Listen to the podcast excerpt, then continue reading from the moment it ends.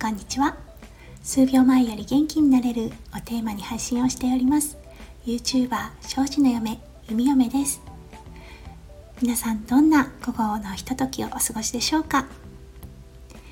今日はオーストラリアはとってもとっても天気な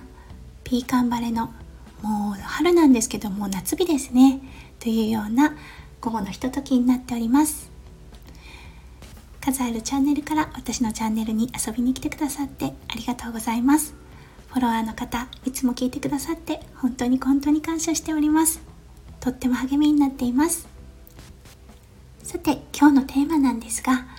弓嫁が見た YouTuber に向いている人ポイントその1という形でシリーズにしてお届けしようと思っています。それではポイントその1この場合なんですけれどもどこかのエージェントさんに属しているあの YouTuber さんではなく私の主人のように個人でチャンネルを立ち上げて運営をしていくという個人 YouTuber の方のポイントになってくると思います。それでは始めさせていただきます。ズバリ弓嫁が翔ちゃん私の主人を見ながら思うことはとてもとても継続力があるということだと思います。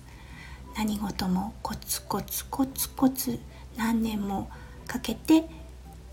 何かを作り出していく力というか何かを作り出していきたいという強い思いがある方そういう方がやはり向いているんじゃないかなと思います。YouTuber ってすごく華やかでとてもあの何でしょう芸能人みたいなイメージがあるかと思うんですけれどもその裏で本当に地道な作業が毎日毎日続いております。翔ちゃんは本当に寝てる時食べている時私とおしゃべりしてる時ともきとおしゃべりしてる時以外はほとんど仕事をしています、うん、あの、コンピューターに向かっていないかもしれないけど頭の中は常に仕事のことを考えています。それでたまに私に怒られたりもします。ねなのでねあのやっぱり個人で経営していくっていう意味ですごくプレッシャーがかかるとは思うんですよ。うん、毎日ねあの成果を出すのも出さないのも自分の努力次第といったような世界だと思うのでやっぱりプレッシャーもあると思うしやることも多いのかなと思います。庄司くんがチャンネルを立ち上げたのが2014年の12月でした。そして広告収入が入ったのは確かその1年後ぐらいだったと思います。うん。今では20万人チャンネル登録者さんがいらっしゃってくださっておりますが彼もやはりゼロから始めたわけでゼロからコツコツとフォロワーさんを獲得していき今これくらい大きなチャンネルになったんですよね。うんなのですぐ見える成果というものはないんですよね YouTuber の中って。エージェントさんに属してあの宣伝をしてもらって大きくなっていくっていう方たちももちろんいらっしゃると思うのですがもしあなたが個人で YouTube チャンネルを立ち上げて大きなチャンネルにしたいなという夢があるのであれば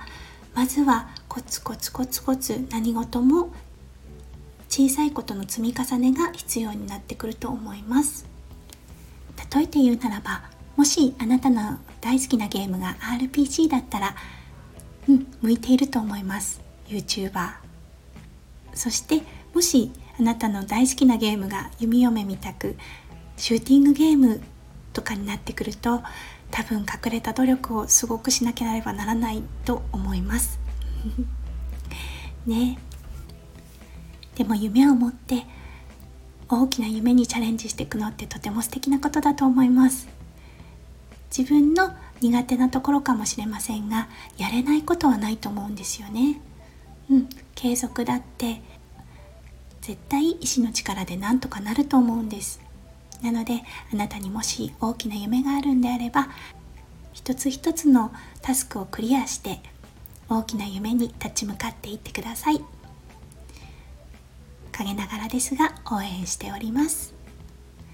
皆様最後までお付き合いくださってありがとうございました。こんな感じで少しシリーズとして弓嫁が見た YouTuber に向いている人という形でお話しさせていただきたいなと思っております。今日も最後まで私の拙い言葉ですが聞いてくださってありがとうございました。皆さんにとって今日一日が素晴らしい一日となりますように。それではまた明日。